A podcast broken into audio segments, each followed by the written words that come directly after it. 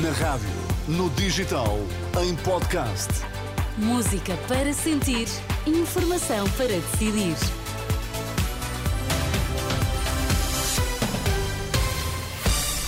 São as notícias à uma na Renascença com o Vítor Mesquita. Olá, boa tarde, Vítor. Boa tarde, Miriam. Que notícias temos em destaque neste noticiário? Pedro Nuno Santos insiste nas críticas ao tabu de Montenegro sobre governabilidade. Taxa de pobreza subiu, subiu entre quem tem ensino básico e ensino superior. Está um dia eh, de sol e até calor em todo o país. Vamos então às notícias da uma da tarde na Renascença com o Vítor Mesquita.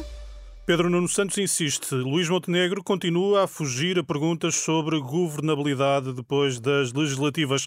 Declarações na última hora numa arruada em Beja. Simplesmente foi feita uma pergunta aos dois, eu respondi e ele não respondeu. Clareza, nós temos a confiança de que podemos ganhar as eleições com humildade, respeito por quem vai votar só no dia 10 de março, mas com a confiança de que nós podemos ganhar. Essa resposta é só de alguém que quer fugir a uma pergunta que lhe é, tem sido sistematicamente colocada desde o início. Repito, o PS só governa se ganhar ou conseguir formar uma maioria.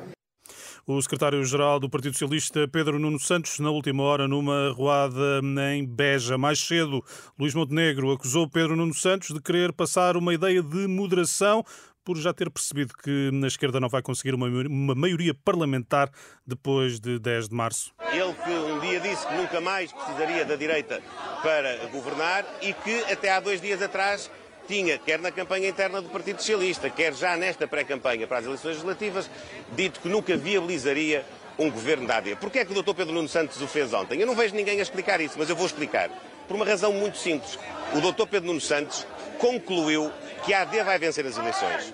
E concluiu também que o Partido Socialista, com o Bloco de Esquerda e o PCP, não vão ter uma maioria parlamentar igual àquela que tinham em 2015. E, portanto, como ficou de mãos atadas, quis dar uma de moderado e quis dar uma de, eh, enfim, eh, mais disponível para ter uma atitude construtiva.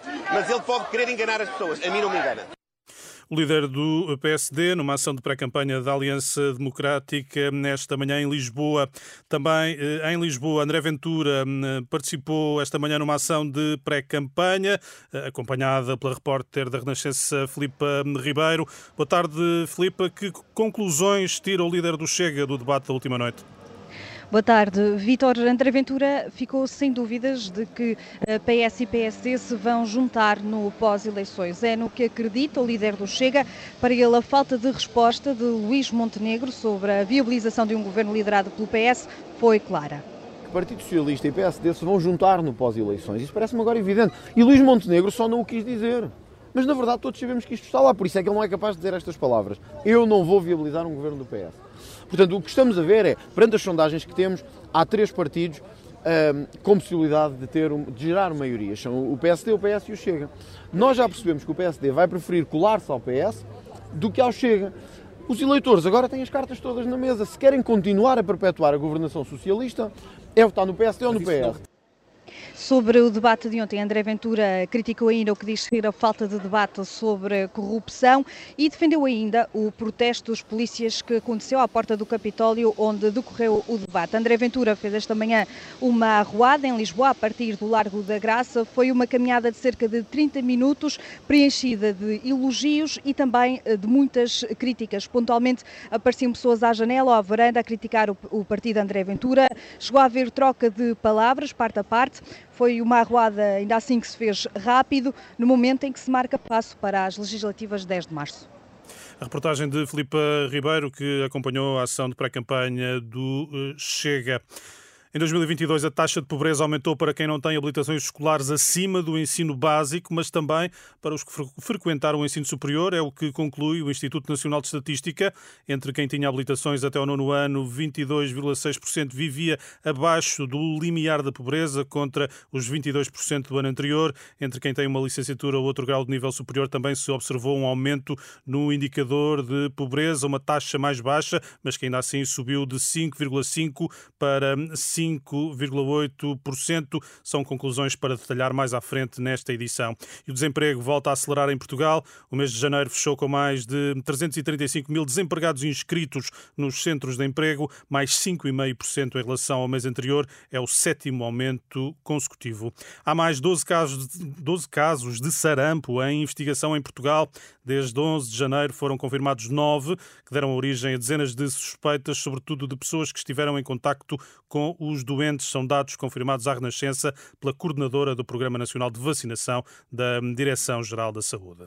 E, Vitor, tu referiste há pouco uh, dados do Instituto Nacional de Estatística sobre a pobreza, uh, cuja leitura permite conclusões que são um bocadinho preocupantes. Sim, desde logo essa ideia de que a taxa de pobreza subiu entre quem tem o ensino básico e mesmo o ensino superior são conclusões do inquérito às condições de vida e rendimento relativos a 2022, uh, divulgadas hoje pelo Instituto Nacional de Estatística e que a jornalista Carla Fino agora nos detalha. Os riscos de pobreza estão a aumentar junto dos que têm o ensino básico, mas também os do ensino superior. Os dados do inquérito às condições de vida e rendimentos relativos a 2022 e que hoje são divulgados pelo Instituto Nacional de Estatística indicam que as condições de vida das pessoas com menos escolaridade pioraram. Os números revelam uma taxa de pobreza de cerca de 22% em 2022. Mas não é só quem tem estudos até ao nono ano. Os portugueses com uma licenciatura também enfrentam risco de pobreza. Neste caso, a taxa aumentou para 5,8% em relação aos 5,5% do ano anterior. De resto, na análise sobre os rendimentos, são os desempregados que têm o maior risco de empobrecer. Segundo o INE, a taxa de risco de pobreza neste grupo está nos 46,7%, uma subida de cerca de 3% em relação a 2021. Os números indicam que em 2022, 17% das pessoas que viviam em Portugal estavam em risco de pobreza. A jornalista hum, Carla Fino e os dados do inquérito, os principais dados do inquérito às condições de vida e rendimento hum, do Instituto Nacional de Estatística relativos a 2022. Recordo que esta manhã, aqui na Renascença, Carlos Figueira, da equipa coordenadora da Economia de Francisco, professor assistente da nova School of Business and Economics, lamentou a ausência do tema da pobreza na campanha eleitoral, fez mesmo as contas eh, para assinalar que a palavra pobreza foi proferida apenas duas vezes nos debates. Tentei seguir a maior parte dos debates e provavelmente a, a palavra pobreza, só a palavra, apareceu provavelmente em dois deles, Uh, pelo menos daquilo que, que consegui perceber, uh, num, num, deles para, para, falar da pobreza energética, que de facto é também um, um, dos problemas que o nosso país tem, é a pobreza energética, e precisamos de facto de medidas importantes para combater essa pobreza energética e depois houve, uma, houve num outro debate uma, uma, uma breve referência ao, ao, combate à pobreza. Carlos Figueira, que é também quadro do Banco de Portugal, considera fundamental que se reflita sobre as causas do elevado número de trabalhadores pobres e sobre o aumento da população em situação de sem-abrigo. Hum, ele afirma também, hum, por outro lado, que os programas eleitorais apresentam ideias muito vagas sobre o problema da pobreza. São declarações Miriam que estão disponíveis em rr.pt. Até já, Victor. Até já. As notícias voltam então às duas em ponto. Já seguirá White Snake na Renascença com Is This